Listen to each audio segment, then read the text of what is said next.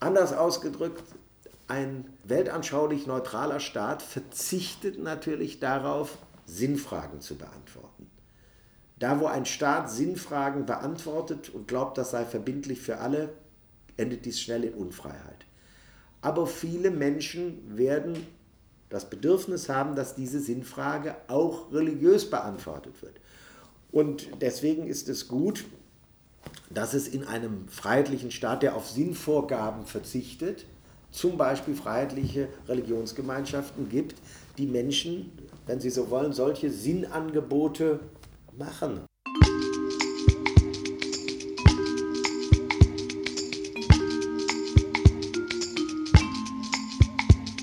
Hinterzimmer, der Policy Podcast.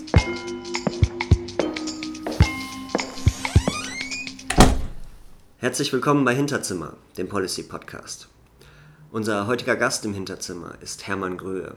Herr Gröhe war von 2009 bis 2013 Generalsekretär der CDU, von 2013 bis Anfang dieses Jahres Bundesgesundheitsminister.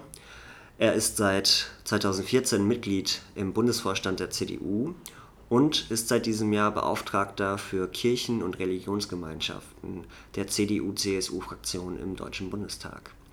Vor allem in dieser Funktion als Beauftragter für Kirchen- und Religionsgemeinschaften habe ich mit ihm gesprochen. Herzlich willkommen, Herr Gröhe. Vielen Dank, dass Sie sich heute die Zeit genommen haben. Zur ersten Frage. Leiten Sie aus Ihrem Verständnis des Christentums einen Auftrag ab, sich politisch zu engagieren oder die Gesellschaft politisch zu gestalten?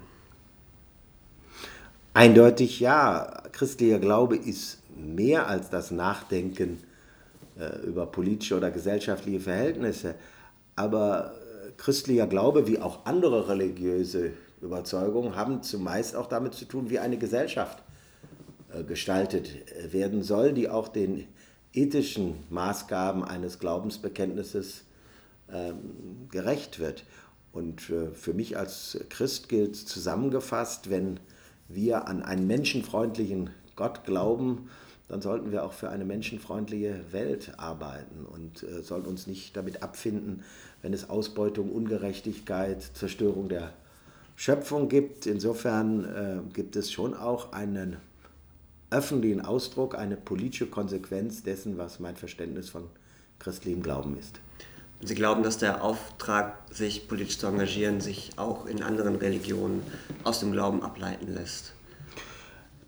Das ist ganz unterschiedlich und ich bin auch kein Experte für äh, andere Religionen, aber Sie sehen etwa an der Diskussion, welche Rolle auch religiöse Normen im Judentum spielen und wie das sich auf die Gesetzgebung in Israel auswirkt, dass es natürlich auch in der jüdischen Religion eine Frage ist, was bedeutet das für die Gestaltung des Menschenlebens. Die Propheten dessen, was wir als Christen das Alte Testament nennen, sagen zu vielen auch sozialen, wirtschaftlichen, ökonomischen Fragen etwas. Es gibt erkennbar einen Disput auch in der islamischen Welt über die Rolle, inwieweit Glaubensgebote direktes Staatsgesetz werden müssen. Und da haben wir, das ist mir schon wichtig auch festzuhalten, im Christentum, denke ich, gelernt, dass es durchaus auch zu unserer freiheitlichen Seite gehören muss, einen säkularen Staat, der also nicht der Handlanger, der Umsetzer einer Religion ist, zu stehen, ich will keinen christlichen Gottesstaat, ich will keinen Gottesstaat irgendwelcher Religion, sondern äh, wir brauchen einen Staat, der für alle Menschen Recht setzt und der deswegen ähm, sich an demokratisch vereinbarte Regeln, an Grundüberzeugungen, aber nicht an eine religiöse Offenbarung zum Beispiel bindet, der dadurch ja gerade auch Freiheit schafft für unterschiedliche Glaubensbekenntnisse. Und insofern ist der Glaube bei mir eher eine Frage des Kompasses, der Motivation aber es geht nicht darum, den Staat in den Dienst einer Kirche oder einer Religionsgemeinschaft zu stellen. Das sind schon zu Recht zwei Welten, aber sie kümmern sich, man kümmert sich in Kirche und Politik über, um dieselben Menschen, um ihre Nöte, Sorgen, ihre Lebenschancen, Perspektiven. Nun haben Sie gesagt, dass Sie kein Experte sind für ähm, den politischen Auftrag, der sich aus anderen Religionen ergibt, was natürlich selbstverständlich ist. Dann wechseln wir die Perspektive aus Ihrem Demokratieverständnis. Leitet sich daraus der Auftrag für andere Religionsgemeinschaften ab, sich zu engagieren? Also Demokratie lebt vom Mittun. Insofern wünsche ich mir für die Bundesrepublik Deutschland, dass möglichst wenige auf der Zuschauertribüne sitzen und möglichst viele auf dem Spielfeld Demokratie mitmachen. Und zwar völlig unabhängig davon, ob sie eine politische Grundüberzeugung, eine persönliche Betroffenheit, Menschen setzen sich für ein Anliegen, das sie besonders angeht, ein, oder auch ein ethischer Kompass aus einer Religionsgemeinschaft ableitet.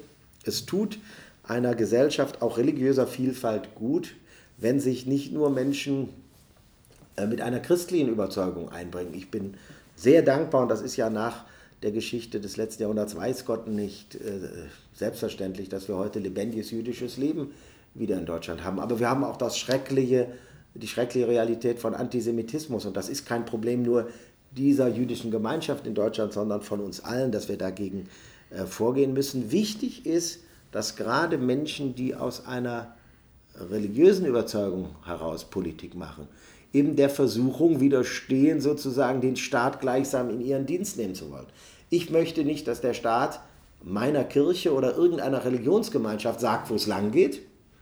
Da soll der Staat respektieren, dass Religionsgemeinschaften selber festlegen, was ihnen wichtig ist, was der Kern ihrer Verkündigung ist, wie sie sich organisieren. Salopp gesagt geht das den Staat nichts an, aber ich möchte auch keine klerikale Bevormundung, wo sozusagen Bischöfe, Kirchenpräsidenten und wer auch immer sozusagen dem Minister im Namen der Religion mitteilt, was er zu tun hat, sondern das ist ein aufeinander bezogen sein, etwa dadurch, dass christliche Kirchen, Religionsgemeinschaften ethische Maßstäbe in die öffentliche Debatte einbringen, vertreten.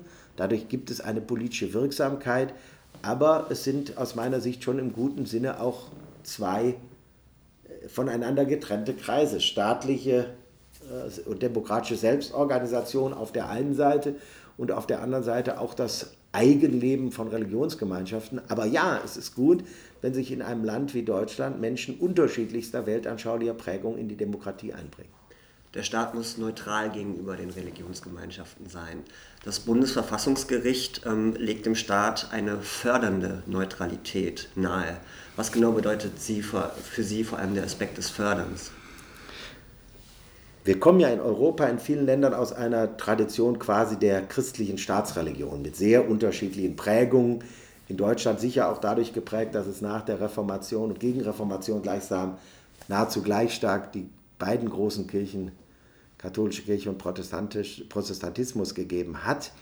Und die Weimarer Verfassung, deren 100-jähriges äh, äh, Bestehen man 2019 feiert, hat äh, sich bewusst dafür entschieden, einerseits diese Verbindung, wie man vorher im Kaiserreich gesagt hat, von Thron und Altar aufzugeben. Wir haben keine Staatsreligion, auch das ist Grundlage von Religionsfreiheit. Denn wo eine Staatsreligion ist, gibt es eben eine First-Class-Religion und die anderen zählen weniger. Aber wir haben uns damals in Deutschland nicht für den Weg der Franzosen, Laizismus, strikte Trennung, entschieden, sondern das, was das Verfassungsgericht mit fördernder äh, Neutralität meint, ist, dass der Staat keine Religionsgemeinschaft bevorzugen darf, aber Freiheitsräume für ein partnerschaftliches Miteinander äh, schafft und eben sozusagen äh, nicht Religion aus dem öffentlichen Raum drängt, sondern einen öffentlichen Raum auch für Wirksamkeit im Rahmen der Rechtsordnung schafft.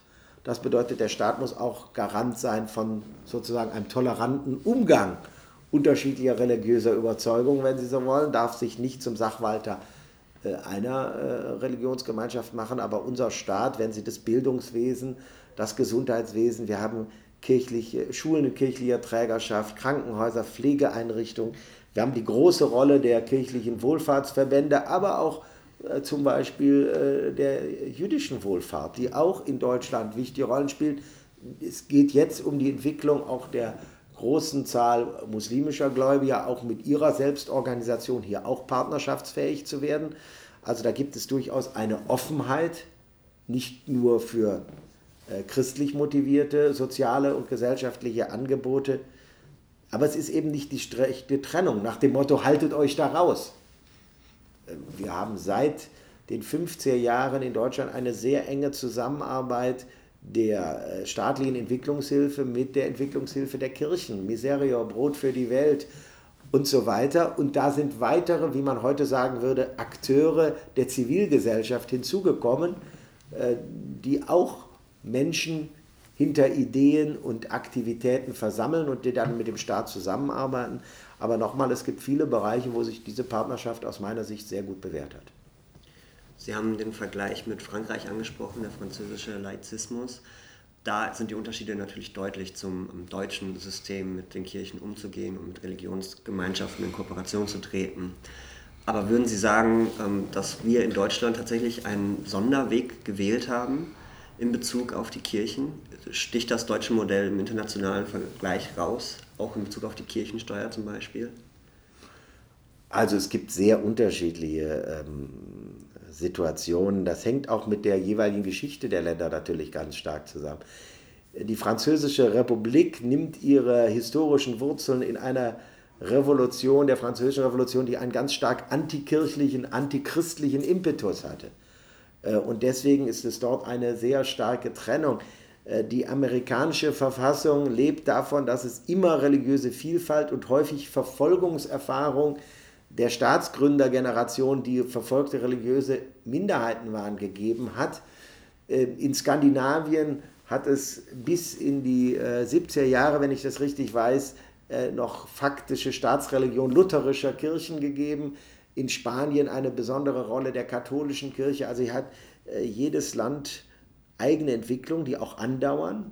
Ich sage offen, ähm, die Nähe zwischen nationalistischer Politik in Russland und mancher Kooperation mit der russisch-orthodoxen Kirche kann einen mitunter auch im Hinblick auf das Verhältnis zu anderen religiösen Überzeugungen sorgenvoll stimmen, ob es da eine zu große Allianz einer autoritären, auf Identität setzenden Politik mit einer dann doch faktisch wieder Staatskirche äh, gibt. Also da haben viele Länder unterschiedliche Wege gewählt. Und äh, der Deutsche ist sicher einer, der davon geprägt ist. Nochmal, wir sind das Land von Reformation und Gegenreformation ganz stark, dass wir immer zwei ganz starke äh, Kirchen hatten dabei mitunter übersehen haben, dass wir viel mehr haben als nur zwei. In Berlin haben sie wahrscheinlich über 30 christliche Denominationen vertreten. Das hat mit Migration zu tun, übrigens nicht nur der letzten Jahre. In meiner Heimatstadt Neuss gibt es eine super lebendig griechisch-orthodoxe Kirchengemeinde, wir haben evangelische Freikirchen. Also die Vielfalt ist da längst größer, als es sozusagen traditionell mit dem Blick auf zwei große Kirchen äh, der Fall war. Aber ich sehe durchaus, dass sich Länder auch für das deutsche Modell interessieren, weil es doch viele Länder gibt, die sehen, dass äh, Religionsgemeinschaften auch eine konstruktive Rolle für den Zusammenhalt in der Gesellschaft spielen können. Vielleicht, dass es auch falsch ist, den Laizismus so zu interpretieren, als wolle er Religion gleichsam verdrängen die äh, weithin westeuropäische Situation einer sehr weit fortgeschrittenen Säkularisierung lässt uns ja mitunter vergessen, in wie vielen Teilen der Welt nach wie vor eine überwältigende Mehrheit der Bevölkerung in ihrem auch gesellschaftlichen Leben durch ihre religiöse Überzeugung geprägt sind. Insofern hat der Staat auch etwas von einem konstruktiven partnerschaftlichen Verhältnis zu Religionsgemeinschaften und ich sehe in Gesprächen mit äh, Vertretern auch anderer Länder durchaus immer wieder interessiertes Nachfragen nach der Art, wie in Deutschland diese Kooperation erfolgt. Nun begegnen wir in unserer Gesellschaft äh, einer sich verändernden Religionszusammensetzung. Und ähm, das Verhältnis zwischen deutschem Staat und Kirche ist natürlich historisch geprägt. Sie haben die Weimarer Verfassung angesprochen, die ähm, Konkordanzverträge mit der katholischen Kirche sind noch älter und ähm, beeinflussen heute noch maßgeblich das Verhältnis zu äh, der katholischen Kirche. Im Moment ist es vielleicht noch nicht so akut, aber glauben Sie, dass wir in Zukunft dieses Verhältnis zwischen Staat und christlicher Kirche neu ordnen müssen, und zwar wegen der sich verändernden ähm, Zusammensetzung der Gesellschaft? Das glaube ich offen gestanden nicht. Ich glaube, dass das, was wir heute weithin Religionsverfassungsrecht nennen, früher Staatskirchenrecht äh, genannt haben, äh, sich bewährt hat, auch weil man es auf Zukunft hin interpretieren kann. Es ist historisch entstanden aus der Kooperation mit den zwei großen Volkskirchen, aber es hat sich doch gezeigt, dass es darin auch Chancen gibt für Kooperation weit darüber hinaus. Das Zweite ist, die religiöse Pluralität führt häufig nicht dazu, dass Menschen insgesamt ja religionsfeindlicher oder werden. Wissen Sie, mitunter ist ja etwa über das Anwachsen des Islams gesagt worden, die kommen gar nicht mit der christlichen Prägung oder mit der öffentlichen Rolle christlicher Kirchen zurecht. Wenn ich in meiner Heimatstadt oder bei anderen Gelegenheiten mit Muslimen rede, dann äh, empfinden die die westlich-säkulare Welt eher als etwas gottlos und nicht als überbordend christlich. Ich habe mal woanders zugespitzt gesagt, die stört nicht der Kölner Dom, sondern dass es daneben einen Sexshop gibt. Also, äh, dass Religion Menschen etwas bedeutet, das kann auch eine Plattform sein, ein Konsens sein, wo sich dann Menschen unterschiedlicher religiöser Überzeugungen darin einig sind, dass es das zu respektieren gilt. Wer selber etwas hat, was ihm heilig ist und wo er wünscht, dass andere das jedenfalls nicht mit Füßen treten, der ist vielleicht auch eher, so hoffe ich jedenfalls, bereit zu sagen, und mein Gegenüber, dem ist etwas anderes heilig. Ähm, wissen Sie, im Rheinland äh, freuen sich äh, manchmal Muslime, wenn sie bei Katholiken auf Menschen treffen, die wissen, was Fasten ist. Also das bei uns Protestanten nicht kennen oder bei Menschen, die gar nicht in der Religionsgemeinschaft sind. Das heißt, es gibt ja durchaus auch Gesprächsfähigkeiten. Muslime haben äh, ganz lange gehadert mit Friedhofsvorschriften in Deutschland und haben dann gesagt, wenn wir auf christliche Politiker getroffen sind, da haben wir gemerkt, die verstehen, was uns ein religiöses Gebot bedeutet. Und deswegen äh, glaube ich nicht, dass äh, die zugenommene religiöse Vielfalt das ändert. Aber was man sicher sagen muss, das nicht ganz unkomplizierte Staatskirchenverhältnis muss heute beständig neu auch vom Staat wie von den Kirchen erklärt werden. Also wenn es etwa über die Rolle eines äh, Wohlfahrtsverbandes der Caritas, der Diakonie in einer Stadt ging, dann konnte man vor 30 Jahren in Westdeutschland unterstellen, dass in aller Regel du keinem Sozialdezernenten erklären musstest, was die Wohlfahrtsverbände der Kirchen für eine Aufgabe haben, wie deren rechtliche Rolle in unserem Gemeinwesen ist und, und, und.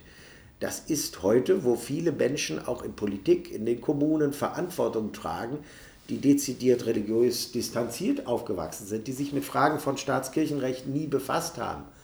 Äh, da darf ich nicht unterstellen, dass die sofort sagen, aha, Weimarer Reichsverfassung und dann sozusagen ein ganzer Katalog rechtlicher Normen im Kopf äh, aufgeblättert wird.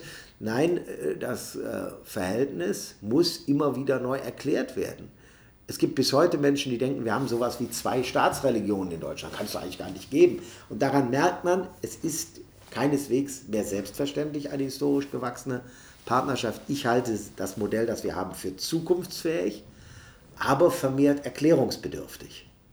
Nun macht mir nicht die zunehmende Vielfalt in der Religionslandschaft Sorgen, sondern eher ja, die abnehmende Religiosität, also die zunehmende Säkularisierung, die Sie auch angesprochen haben. Wir haben immer mehr Atheisten in Deutschland, immer mehr Agnostiker. Und da würde ich jetzt eine grundlegendere Frage stellen, und zwar brauchen wir in unserem Staatsgebilde, ähm, das quasi den äußeren, das äußere Gerüst darstellt, brauchen wir da eine weltanschauliche oder auch eine religiöse Füllung? Ist das Christentum das, was das Gerüst des deutschen Staates quasi mit Inhalten füllt, mit Moral? Wir haben zwar das, das Grundgesetz, das uns sagt, dass die Würde des Menschen unantastbar ist, aber es sagt uns nicht warum. Und das macht ja eher eine Religion oder eine Weltanschauung. Und ist das, ist das notwendig? Braucht das ein Staat?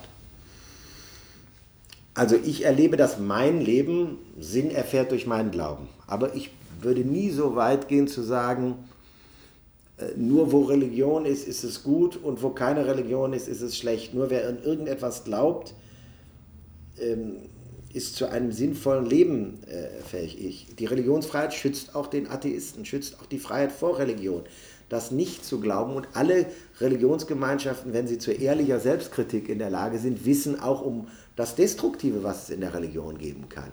Im Augenblick betonen wir zu häufig aus meiner Sicht dieses Destruktive, sehen bei vielen Konflikten in der Welt, dass religiöse Gefühle missbraucht werden können zur Verschärfung und übersehen, dass Menschen aufgrund christlicher, jüdischer, muslimischer, buddhistischer Überzeugung Werke der Nächstenliebe, der Versöhnung tun. Und trotzdem wäre es auch falsch, sozusagen zu sagen, Hauptsache religiös. Dann würden wir übersehen, dass es auch Menschen gibt, die als Atheisten sich in herausragender Weise auch für andere Menschen einsetzen. Und ehrlich gesagt, jetzt politisch gesprochen, wir brauchen ja auch immer Allianzen. Wenn ich etwa sage, wir wollen eine würdige Sterbebegleitung, dann möchte ich doch, dass nicht nur Menschen, die die christliche Überzeugung von einer Hoffnung, die den Tod übersteigt, teilen, für, sich für Hospize einsetzen. Wiewohl viele Hospize in christlichem Engagement ihr Wurzeln haben, ist es doch großartig, wenn sich Menschen unabhängig von ihrer Weltanschauung sagen, dafür setzen wir uns ein. Würdige Begleitung des Menschen bis zum letzten Atemzug. Da bin ich dafür, dass auch gerade Menschen durchaus mit einer christlichen Motivation auch gesellschaftliche Allianzen für Werte bilden können. Das Grundgesetz ist für uns alle eine starke Vorgabe. Die Würde des Menschen ist unantastbar. Salopp gesagt, wir müssen sie uns nicht verdienen. Ich könnte als Protestant sagen, da lebt sowas auf wie die Rechtfertigungslehre, dass wir sozusagen unseren Wert vor Gott uns nicht erarbeiten müssen, sondern jeder Mensch ist mit gleicher Würde ausgestattet. Aber die Verbindlichkeit dieser Vorgabe, die Würde des Menschen ist unantastbar, hängt eben auch damit zusammen, dass wir in dieser Gesellschaft Freiheit lassen, woher du diese Überzeugung nimmst. Äh, das mag für den einen die Philosophie der Aufklärung sein, unterschiedliche religiöse Überzeugungen, was auch immer. Wir werben dafür und ich finde, das Schöne an christlichen Wertvorstellungen ist, sie sind von so, können von so gewinnender Humanität sein, dass auch Menschen, die nicht glauben, sagen, wir wollen, dass es diese Werte in unserer Gesellschaft gibt. Und gleichzeitig denke ich, es tut christlichen Wertvorstellungen gut, wenn es in einem Land auch gelebten Glauben gibt. Anders ausgedrückt, ein weltanschaulich neutraler Staat verzichtet natürlich darauf, Sinnfragen zu beantworten. Da, wo ein Staat Sinnfragen beantwortet und glaubt, das sei verbindlich für alle, endet dies schnell in Unfreiheit. Aber viele Menschen werden das Bedürfnis haben, dass diese Sinnfrage auch religiös beantwortet wird. Und deswegen ist es gut, dass es in einem freiheitlichen Staat, der auf Sinnvorgaben verzichtet, zum Beispiel freiheitliche Religionsgemeinschaften gibt, die Menschen, wenn sie so wollen, solche Sinnangebote äh, machen und die damit gesellschaftlichen Kit auch verstärken. Ich kann mir eine Gesellschaft ohne Religionsgemeinschaften und das, was sie an ethischer Orientierung, Zusammenhalt, Denken über das eigene Leben, die eigene Generation hinaus vermitteln, nicht gut vorstellen, aber ich sage das ohne Abwertung von Menschen, äh, die eine rein innerweltliche, nicht religiöse Weltanschauung haben.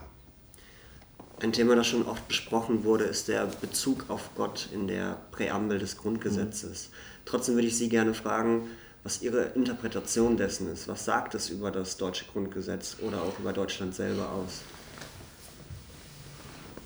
Das ich denke, ich denke, die Bezugnahme, Verantwortung vor Gott und den Menschen, darin findet zum Beispiel Ausdruck, dass die Mütter und Väter des Grundgesetzes und viele, die damals Parteien gegründet haben und andere mehr, die Nazi-Barbarei, das zerbombte Deutschland, das Wissen um die unsäglichen Verbrechen, nicht zuletzt der Shoah, äh, den Zweiten Weltkrieg, auch erlebt haben als Ausdruck eines dramatischen Werteverfalls, Gottlosigkeit, Abkehr von ethischen Maßstäben.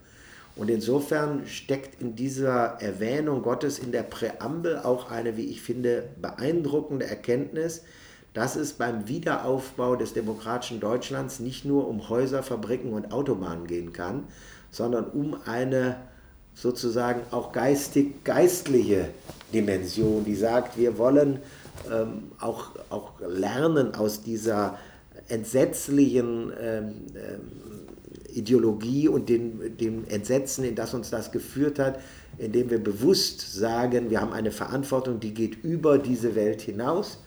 Und wir haben einen Anker, Artikel 1, die Würde jedes Menschen, muss man ja dann nochmal betonen. Das heißt, die Würde des Menschen. Aber das Entscheidende war ja nach der Nazi-Barbarei, die Menschen verbrecherisch zu Untermenschen erklärt hat, zu sagen, die Würde jedes Menschen ist unantastbar. Und äh, das wollten die Menschen damals klar machen. Und natürlich wird so eine Präambel auch verändernd gelesen.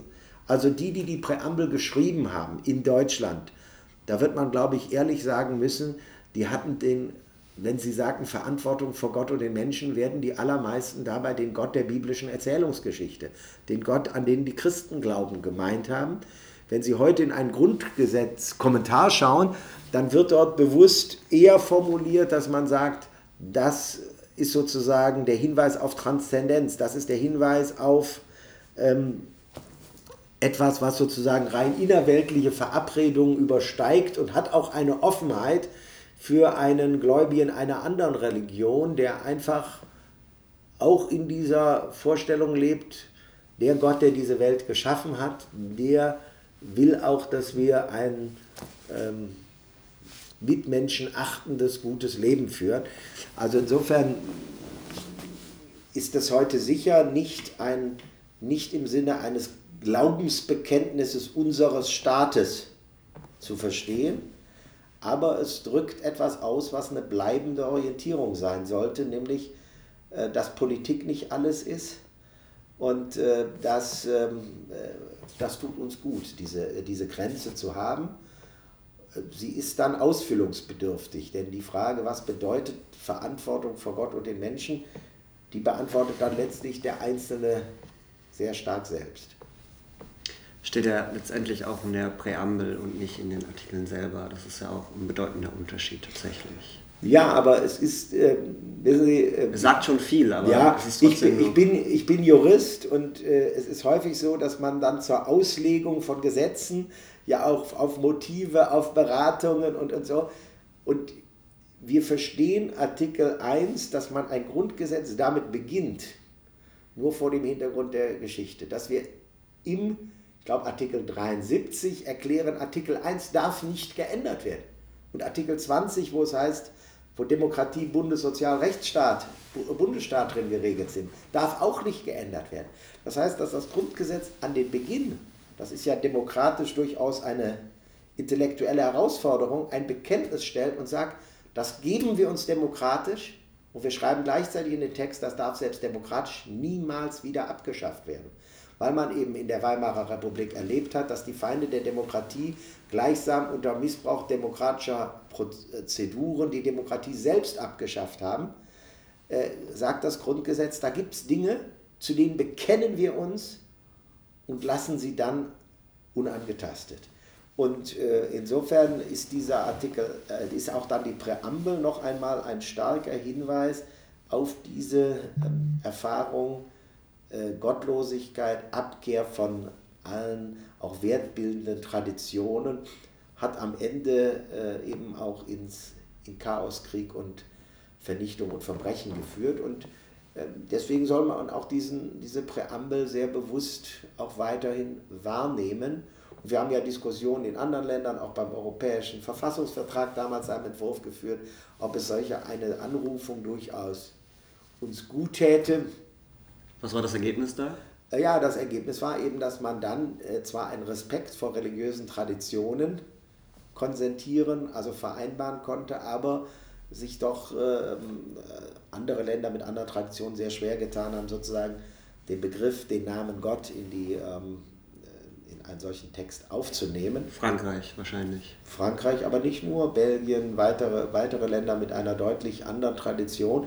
Wobei ich auch in diesen Ländern merke, dass auch die Politik dort inzwischen immer wieder auch stärker über Traditionen, Wertorientierung, Identität redet. Und das ist ja genau die große Herausforderung. Wir haben im Augenblick in der Welt ziemlich viele Strömungen, die mit Identität und autoritärem Vorgeben sozusagen sagen, wir wollen, wir wollen in einer Einheit von einer nationalen Identität mit einer religiösen Überzeugung etwas schaffen, was dann die indische, die russische, die was auch immer Identität ist und das richtet sich dann schnell auch äh, gegen andere. Insofern geht es auch immer um die richtige Balance zwischen Identität und Offenheit.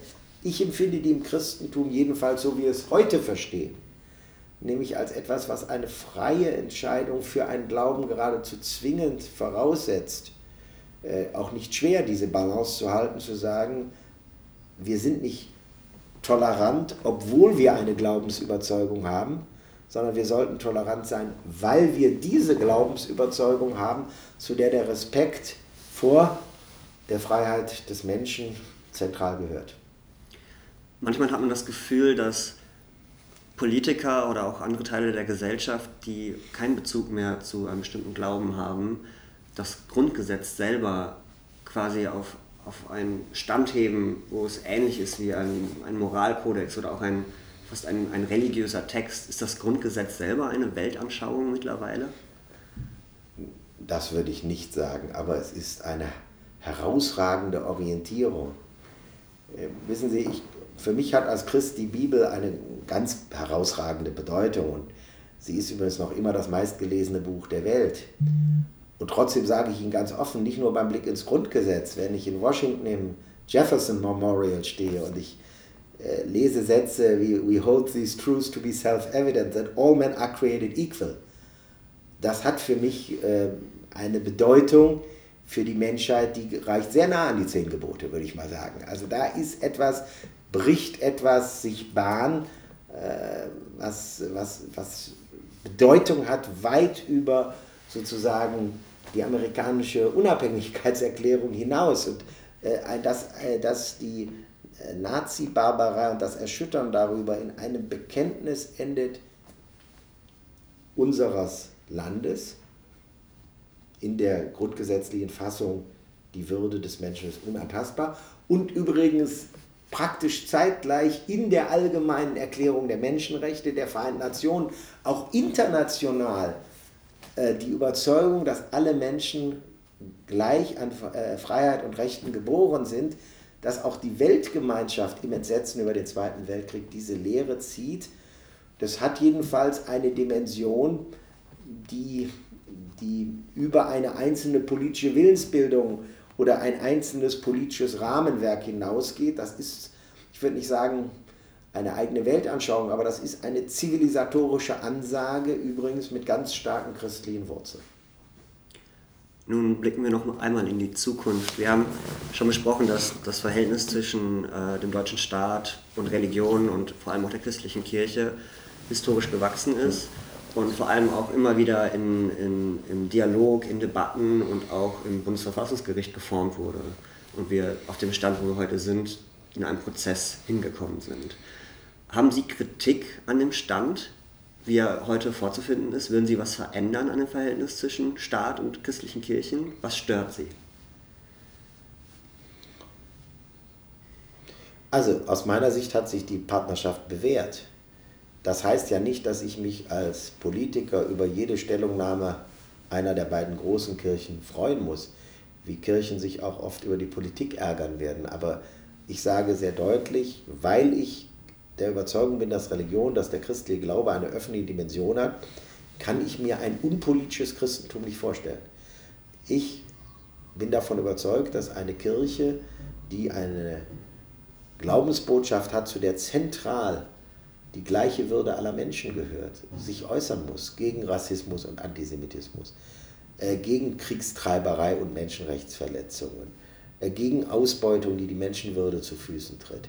Ich möchte keine Kirche, die äh, sich verhält wie eine politische Partei, wobei ich ja auch gerne in einer politischen Partei bin und wir demokratische Parteien brauchen, aber es sind unterschiedliche Aufgaben. Eine Kirchengemeinde muss schon vor Ort Menschen unterschiedlicher politischer Überzeugung eine Heimat bieten.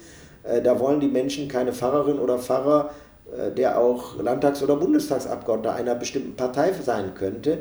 Aber das heißt auch nicht, äh, dass Kirche gar nicht Position beziehen kann. Sie muss mitunter auch unbequemer Mahner sein, weil die Politik natürlich in der Gefahr ist, immer das Problem des Tages sehr stark in den Blick zu nehmen und, äh, oder lautstark sich äußernde Interessen.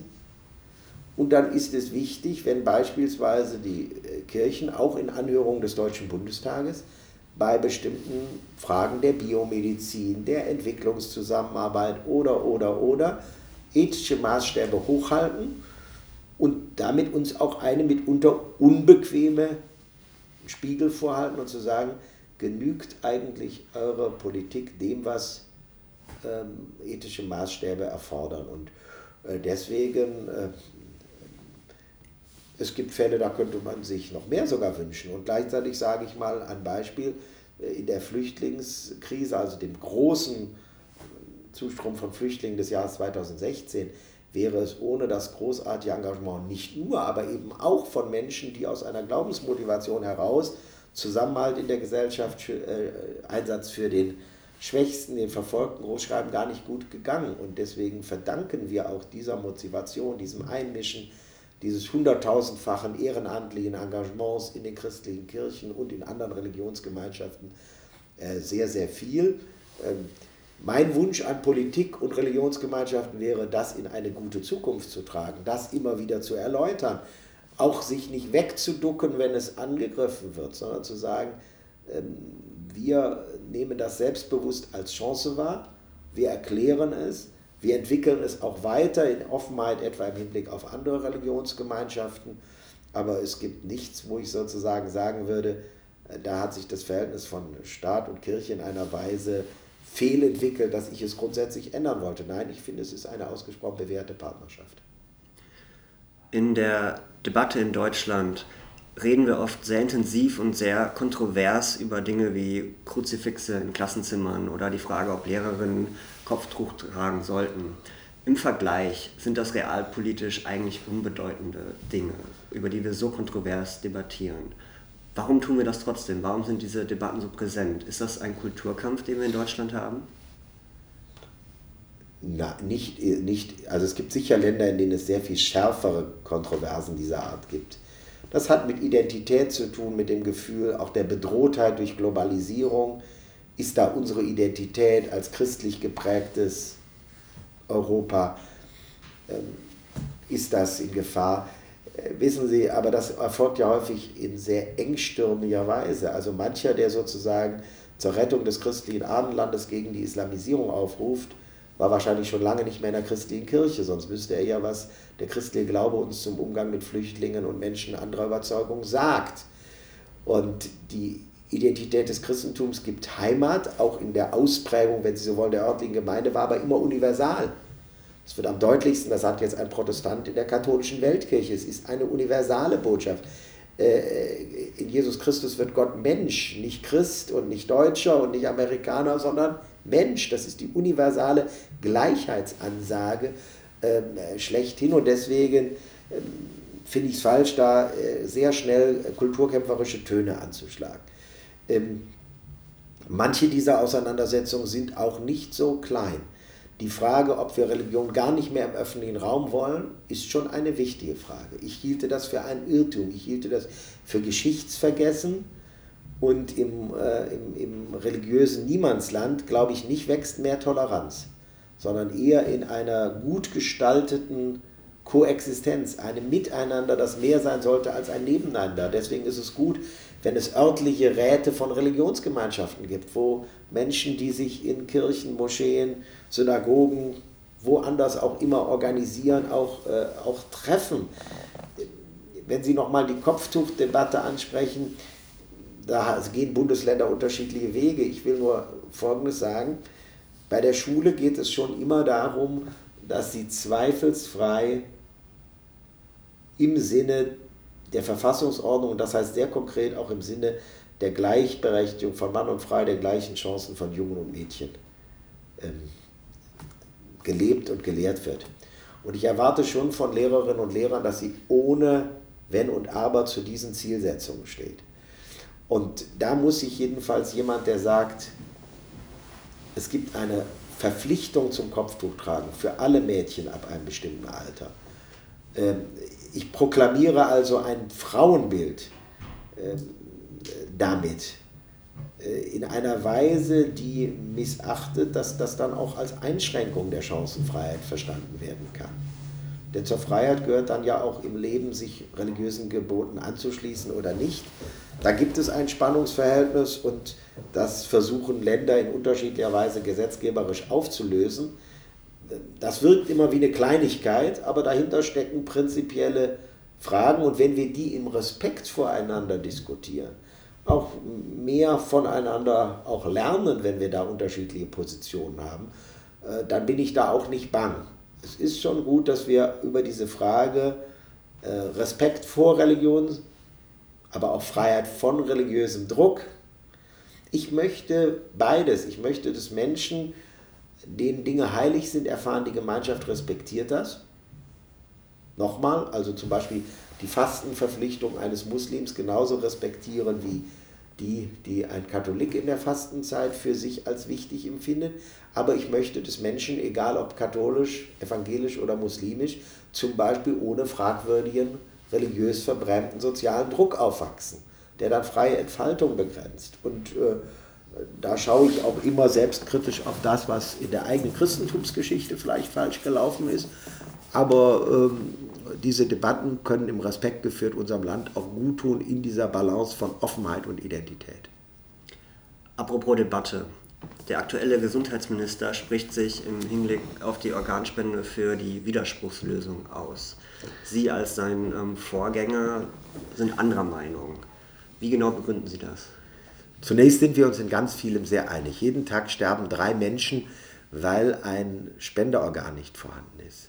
Das passt, das implantiert werden kann. Und wissen Sie, ich habe selbst mit Menschen gesprochen, die auf ein Organ warten oder gewartet haben, mit Eltern, die sehnsüchtig hoffen, dass das Kind das dringend benötigte Spenderorgan bekommt. Also wir sind uns einig, wir wollen die Organspende stärken. Es geht um die sogenannte Widerspruchslösung, also darum, ob, wenn Sie sich nicht entscheiden, wenn sie keinen Organspenderausweis haben, niemandem etwas gesagt haben, ob dann gleichsam gilt, wer sich nicht entschieden hat, von dem können die Organe entnommen werden. Das halte ich für falsch. Ich glaube, dass es richtig ist, dass eine Organspende freiwillig geschieht, Zustimmung voraussetzt. Das geht bei uns auch dadurch, dass Angehörige ausgeben, über die, äh, Auskunft geben über den vermuteten Willen. Wir brauchen mehr Organspenden. Aber wir haben einen deutlichen Anstieg der Zahl der Menschen, die einen Organspendeausweis haben. Und es geht jetzt eher darum, wie stärken wir in den Krankenhäusern die Fähigkeit, im Fall der Fälle, also des Versterbens eines Menschen, dessen Organe anderes Leben retten könnten, mit den Angehörigen das Gespräch zu suchen. Das sind ganz schwere Gespräche und deswegen finden sie viel zu selten statt. Wenn über 800.000 Menschen sind es, glaube ich, pro Jahr versterben und wir 800 Organspender haben, aber 36 Prozent der Bevölkerung einen Organspendeausweis haben, dann wissen wir natürlich, dass ganz viele dieser Menschen wegen der Art des Versterbens gar nicht für eine Organspende in Frage kommen. Aber es versterben eben auch viele Menschen, die mit ihren Organen anderen hätten Lebensperspektive schenken können. Und das ist anrührend, wenn man das erlebt. Ich habe mit den deutschen Teilnehmerinnen und Teilnehmern der World Transplant Games gesprochen, Menschen, die mit ihren sportlichen Erfolgen für den neuen Lebensmut, die Lebenskraft nach einer Transplantation stehen. Und da die Krankenhäuser zu stärken, auch auf Angehörige zuzugehen, da sind wir uns in der Gesundheitspolitik völlig einig. Aber für mich ist klar, Organspende ist ein Geschenk aus Liebe zum Leben und ein solches Geschenk setzt Freiwilligkeit und Zustimmung voraus und dabei möchte ich, sollte es bleiben. Was halten Sie von ähm, dem Kompromiss, dass man quasi eine Pflicht zur Äußerung einführt? Das heißt, man muss eine Antwort geben, die kann Ja, die kann Nein sein oder die kann sein, ich möchte mich nicht entscheiden. Ich bin sehr dafür, dass wir beharrlich nachfragen. Wir haben das vor einigen Jahren eingeführt. Regelmäßig werden alle gesetzlich und Privatversicherten angeschrieben. Man kann das weiter verstärken, äh, indem man etwa sagt, man verbindet das mit bestimmten Behördengängen. Da bin ich sehr offen für Ideen. Das werden wir auch diskutieren im Bundestag. Aber wir haben ja einen deutlichen Anstieg. Wir haben äh, in den letzten äh, paar Jahren sind von 22 auf 36 Prozent der Menschen, die einen Organspendeausweis haben. Über 80 Prozent sagen, sie stehen der Organspende positiv gegenüber. Die Frage ist ja immer, was folgt daraus, wenn ein Mensch sagt, ich kann mich nicht entscheiden. Und da sage ich, auch jemand, der eine Entscheidung nicht trifft, von der ich mir wünschte, er trifft sie.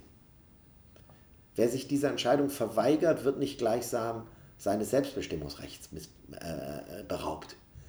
Ähm, ich wünsche mir eine Entscheidung. Ich wünsche mir, dass Menschen sich nicht darum drücken. Aber es ist eine schwere Entscheidung. Jeder, der von uns einen Organspenderausweis ausfüllt, denkt über seinen Tod nach. Und das tun Menschen mit ganz unterschiedlichen Erfahrungen, was Sterben angeht. Und, und, und, und. Die Frage ist, was machen wir mit Menschen, die sagen, ich will nicht entscheiden? Und da gilt für mich, das müssen wir respektieren und dürfen nicht sagen, wer sich nicht entscheidet, dem dürfen wir automatisch etwas entnehmen. Denn dann würden wir gleichsam im Hintergrund doch so was haben wie eine Verpflichtung. Das Eigentliche ist, deine Organe gehören der Gemeinschaft und wenn du nicht widersprichst, dann werden sie gleichsam vergemeinschaftet.